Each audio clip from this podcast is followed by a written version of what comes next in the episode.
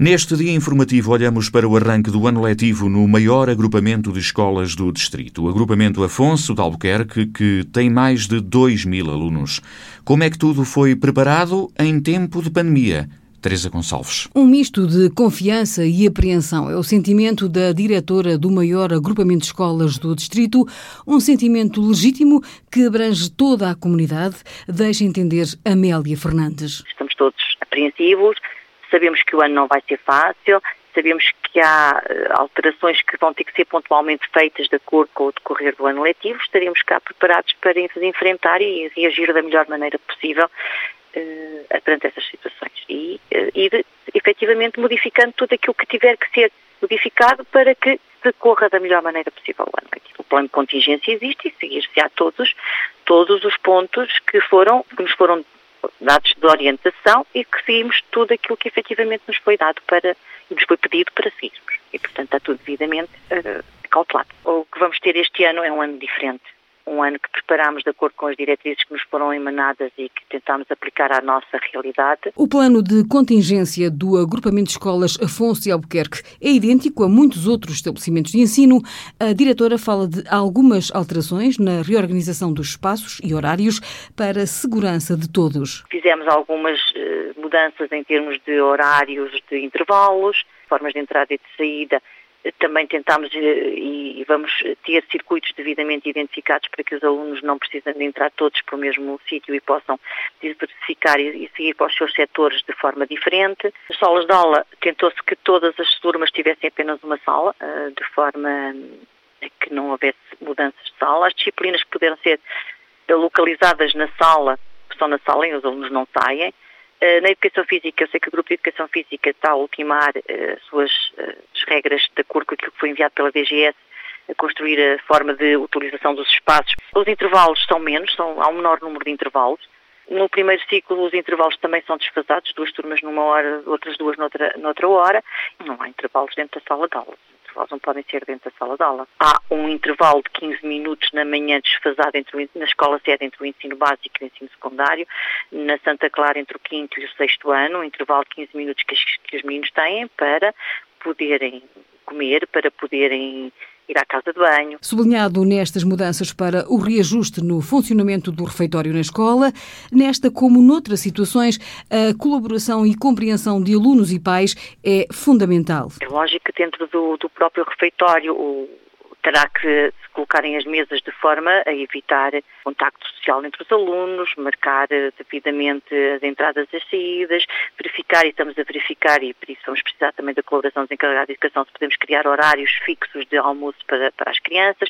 Portanto, há uma série de uh, medidas que estão a ser pensadas e ultimadas para que as coisas possam funcionar da melhor maneira. Os meninos de, do segundo ciclo, portanto, quinto e sexto ano, têm para já quatro tardes livres todos os dias para haver uma outra tarde para apoios, quando assim for eh, necessário. Aqui, na Afonso de Albuquerque, eh, tentou-se eh, julgar de maneira também a ver manhãs livres. Houve o problema dos transportes das crianças que eram das aldeias, que se resolveu com a colaboração da Câmara Municipal nesse aspecto, porque eles transportam os meninos que têm manhãs livres e que vivem nas zonas rurais para estarem na escola para ter aulas à hora que, foi, que inicia o seu horário no período da tarde. Uma das coisas que se pede é que se efetivamente tiverem tardes livres e se puderem não almoçar na escola, seria bom, portanto, estar estritamente necessário na escola. Quanto à proteção individual de toda a comunidade escolar, está assegurada a distribuição de máscaras reutilizáveis. O Ministério da Educação facultou a verba para adquirir máscaras para todos os alunos, docentes e funcionários do, do agrupamento. Já chegaram à escola para depois serem distribuídos pelos alunos através dos seus diretores de turma que irão fazer a recepção aos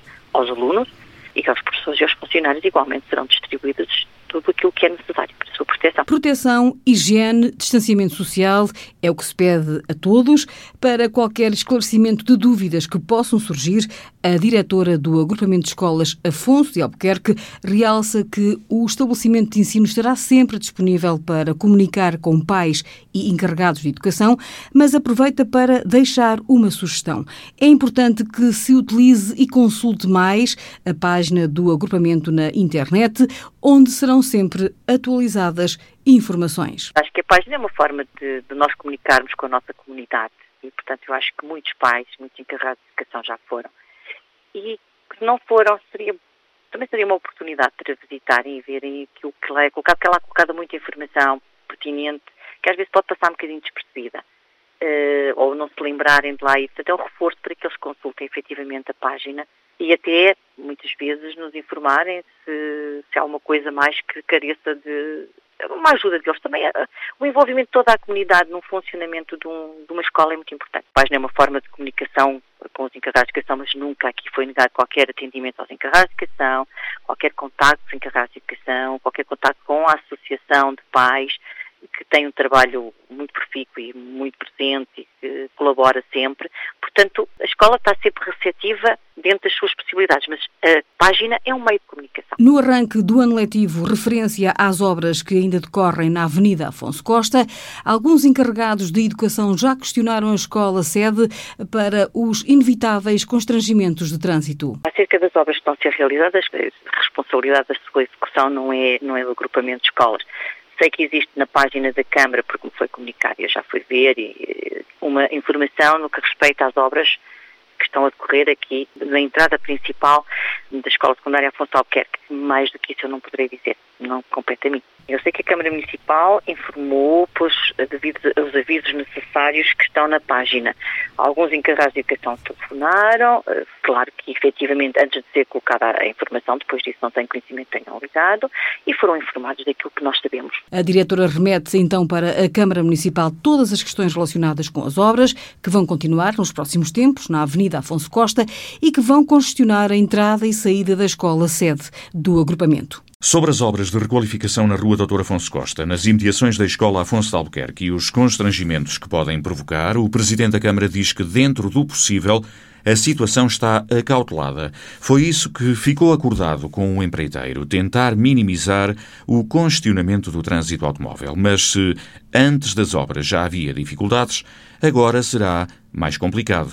Carlos Monteiro pede compreensão. A adaptação o integrar destas obras naquilo que é o contexto que se vive naquela área é um trabalho que eu exigi que os técnicos fizessem com o empreiteiro para assumirmos a melhor decisão de forma a evitar o maior constrangimento, conseguir o menor constrangimento possível das famílias, dos habitantes e dos pais que ali levam os seus filhos. A obra tem que ser feita, como é óbvio, não há aqui nenhuma dúvida sobre isso. Também faz sentido não termos que levar o carro uh, a casa, não vamos o carro para casa, não vamos levar o carro para a escola. Aliás, a, escola foi a primeira a dizer que não queria os carros dentro do perímetro da escola.